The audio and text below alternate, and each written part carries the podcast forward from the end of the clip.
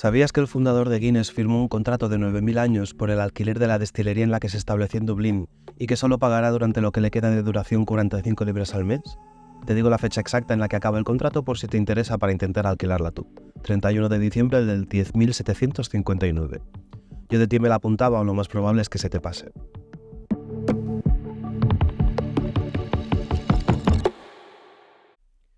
No sé tú, pero yo llevo sin ir a conferencias desde antes de la pandemia y tenía un montón de ganas de volver a hacerlo, muchas.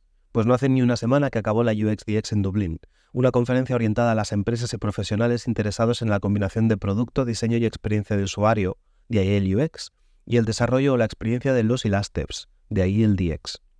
Esta conferencia suele tener dos tres ediciones al año, en Estados Unidos, Europa y Asia y suelen conseguir un equilibrio muy interesante entre la cantidad de charlas orientadas a las empresas que quieren escuchar de primera mano las experiencias de otras empresas y profesionales del sector, con la de aquellos y aquellas que comparten el punto de vista, conocimiento, enfoques e intereses y que quieren conectar entre ellos.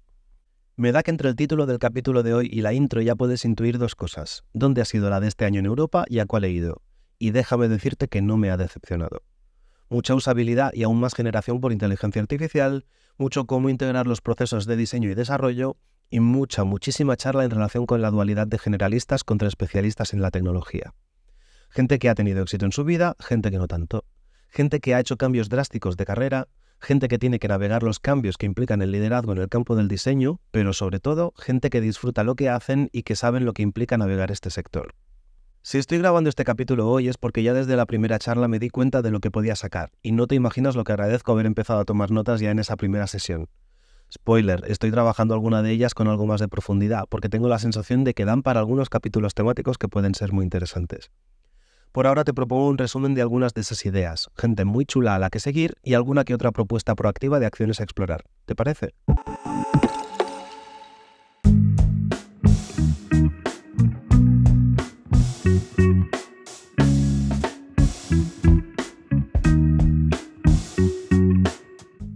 Cuando hablamos de accesibilidad en diseño es relativamente fácil, y créeme, estoy haciendo las comillas aéreas más grandes que se han visto nunca al decir eso, centrarse en lo que solemos pensar, diseño web, quizá de producto o experiencia digital, cosas así. Pues bien, Ken Eisenhuth de Google habló del valor que puede aportar tener una mentalidad de accessibility first a la visualización de datos. Y déjame decirte que me ha hecho replantearme más de una y de dos tablas, diagramas, infografías que he hecho en mi vida. ¿Sabías que hay más de 300 millones de personas en el mundo con deficiencias de la percepción de color? Pues ahora piensa en todas esas pie charts o gráficas de barras en las que lo único que distingue unos conceptos de otros es el color. O peor aún, la intensidad o las variaciones dentro de una misma gama. Buena suerte distinguiendo los conceptos entre ellos. Y la de mal karma que tienes que estar generando ahí y tú sin saberlo. ¿Algunas de sus propuestas y soluciones? Empieza el proceso de diseño con la accesibilidad en mente para así no solo asegurar una experiencia satisfactoria para la gente con problemas de visión o de otro tipo, también para hacerla mejor aún para el resto de la audiencia. Acciones como conectar las diferentes partes de un gráfico circular, el pie chart que mencionaba antes, con su etiqueta mediante una línea, utilizar bordes en las partes que componen un gráfico de columnas para distinguir las diferentes secciones, o utilizar intensidades de color diferente para un diagrama en el que parte de la información necesita destacar más que otra. O si quieres ir a lo experimental, juega con, por ejemplo, la sonificación. Hacer que una experiencia pueda tener en cuenta más sentidos que el visual, bien sea con sonido, como te comento, o con la vibración al interactuar. También comentaba la importancia de explorar nuestros diseños y propuestas para ver cómo cumplen con normativas y guías como la WCAG, o Web Content Accessibility Guidelines, o testear cómo responden a la tecnología asistiva, desde la navegación por teclado en diagramas y gráficos hasta la lectura de los elementos. ¿Te imaginas tener que navegar un grafo social o social graph, esos gráficos que muestran cómo se conectan y distribuyen usuarios según sus relaciones y que suelen tener miles y miles de nodos, por teclado? Pasando por todos y cada uno de esos nodos hasta llegar al que te interesa. Pues eso. Ken recordaba aquí la utilidad de organizar y distribuir la información, teniendo por ejemplo varios niveles en función de su jerarquía. Primero los grupos principales, luego una vez dentro de uno de ellos poder navegar por los subgrupos y acabar con los nodos individuales al haber entrado en uno en concreto.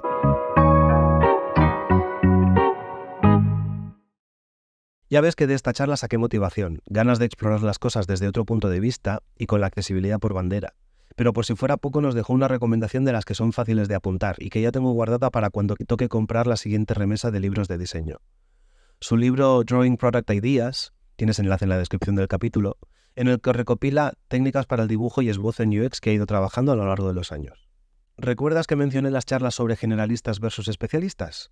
Pues a medida que repasaba las notas me volvía más consciente de que tengo tanto, pero tanto material que casi tiene más sentido aguantarme las ganas y guardarlo para un capítulo especial. Por ahora te hago una pequeña intro sobre el tema.